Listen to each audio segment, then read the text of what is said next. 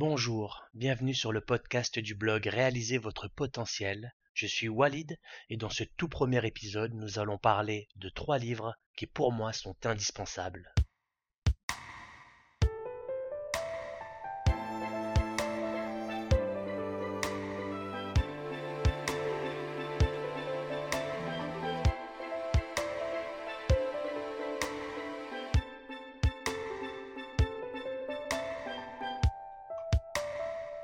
Le premier de ces trois livres est Les langages de l'amour de Gary Chapman. Ce livre est d'une très grande simplicité, mais d'une efficacité redoutable. Gary Chapman nous explique dans son livre comment créer une relation de couple heureuse et apaisée. Ses connaissances qu'il partage avec nous nous montrent comment on peut combler le fossé qui peut se creuser entre nous et notre partenaire. Gary Chapman a exercé en tant que conseiller conjugal pendant plus de 20 ans. Donc on peut dire qu'il sait de quoi il parle, et il a découvert durant son parcours qu'il existait cinq langages de l'amour. Et chacun d'entre nous, nous ne savons communiquer qu'à travers l'un, voire deux d'entre eux. Nous avons un langage primaire et un langage secondaire, et c'est la façon que nous utilisons pour dire je t'aime. On l'utilise naturellement, mais c'est aussi notre façon de percevoir l'amour chez l'autre. Donc qu'est-ce qu'il se passe? Quand deux personnes sont en couple mais ne parlent pas le même langage, eh bien Gary Chapman explique que c'est pour cette raison que la relation se détériore. Gary Chapman explique qu'il a découvert ça notamment lorsque, bien souvent, des personnes venaient dans son cabinet et que l'une des personnes disait à l'autre J'ai tout fait pour toi, je t'ai donné tout l'amour que j'ai pu, j'ai vraiment tout fait pour ce couple, pour notre couple, et qu'en face, la personne répondait Mais non, on m'a jamais aimé, je n'ai jamais rien reçu, j'ai toujours été délaissé. Donc là, on voit une dissonance, et ça, Gary Chapman a cherché à comprendre comment l'expliquer. Et en gros, c'est simple, lorsqu'on ne parle pas le même langage, la relation est inefficace. Dans ce livre, ce que vous propose Gary Chapman, c'est d'apprendre à parler les cinq langages de savoir comment le détecter chez votre partenaire et ensuite de vous forcer en quelque sorte à l'aimer mais dans son propre langage. Et là c'est vraiment impressionnant parce que quand on utilise le langage de l'autre, euh, imaginons que l'on fasse une toute petite attention qui à nos yeux nous semble vraiment dérisoire, en fait pour l'autre il s'agira d'une montagne d'affection et de passion. Et c'est aussi vrai réciproquement dans l'autre sens, car lorsque l'on connaît son propre langage, on est plus apte à exprimer son besoin, et si l'autre joue le jeu et comprend ce que l'on attend lorsqu'on veut recevoir de l'amour, on se sent vraiment, vraiment pousser des ailes, et on ressent euh, des papillons dans le ventre tous les jours.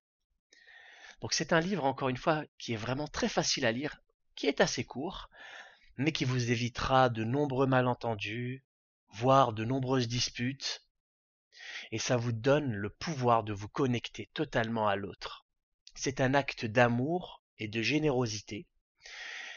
En le lisant, vous aurez une réponse très simple et puissante à la question comment créer une relation solide et épanouie. Le second livre que je vous propose s'intitule La méthode Sedona, l'art du lâcher-prise de Hale Dwoskin. Ce livre est vraiment incroyable, parce qu'il propose une technique d'une telle simplicité qu'on n'y croit pas. C'est vraiment impressionnant. cette technique, on pourrait la, définir en une dizaine de lignes, même pas cinq lignes. Mais c'est en l'expérimentant, l'expérimentant qu'on s'aperçoit immédiatement de son efficacité. La méthode Sedona, elle nous permet de contrôler n'importe quelle émotion et de s'en libérer. Sa pratique, en fait, nous permet d'évacuer les sentiments négatifs que l'on peut ressentir tels que la colère, la frustration, la tristesse, la solitude, la dépression ou l'apathie. Elle nous permet de lâcher prise sur ces émotions, mais aussi euh, autant les émotions négatives que positives. Ça pourrait, en émotion positive, on pourrait avoir une sorte de surexcitation, ce qui peut des fois poser problème ou nous empêcher de nous concentrer. Grâce à ce savoir, l'auteur nous offre un outil pour rééquilibrer notre état intérieur. Et ça, c'est grâce à la diffusion des émotions dans notre corps. En fait, il nous pousse à ressentir ces émotions au lieu de, chercher à les éviter. Aujourd'hui, je l'utilise personnellement très régulièrement et je sais que je ne pourrai plus me passer de cette solution qui pour moi est un miracle. Je l'utilise quand par exemple je monte dans les tours d'un point de vue émotionnel. Donc euh, quand je sens que je suis vraiment que je ne me sens pas tranquille, euh, je l'applique pendant 5 à 10 minutes et très rapidement je vois ma tranquillité qui augmente et je sens la pression qui se baisse. Donc franchement, ce livre, il devrait être prescrit à tout le monde. Franchement, tout le monde devrait l'utiliser, cette méthode. Elle améliore tellement notre vie. Vous serez surpris à quel point c'est simple, mais vraiment formidable. En gros, en lisant ce livre, vous allez bénéficier d'un cadre qui vous permettra de mieux comprendre comment vos émotions fonctionnent et ne plus jamais vous sentir bouleversé ou perdre pied quand vous les ressentez. Ensuite, une fois que vous êtes libéré de ces émotions, la méthode Sedona vous apprend à manifester tout ce que vous désirez dans la vie. Qu'est-ce que ça signifie? Ça signifie que lorsque vous avez retrouvé un état de calme et de paix intérieure, que vous sentez que vos vibrations sont apaisées, vous êtes plus apte d'agir et de réaliser tous les projets sans retenue. Et enfin, le dernier livre que je vous propose aujourd'hui, c'est Psycho-Cybernetics de Maxwell Maltz. Malheureusement, ce livre n'est disponible qu'en anglais. J'ai moi-même une version en français, mais ça fait partie d'une... Ouais, c'est une rareté.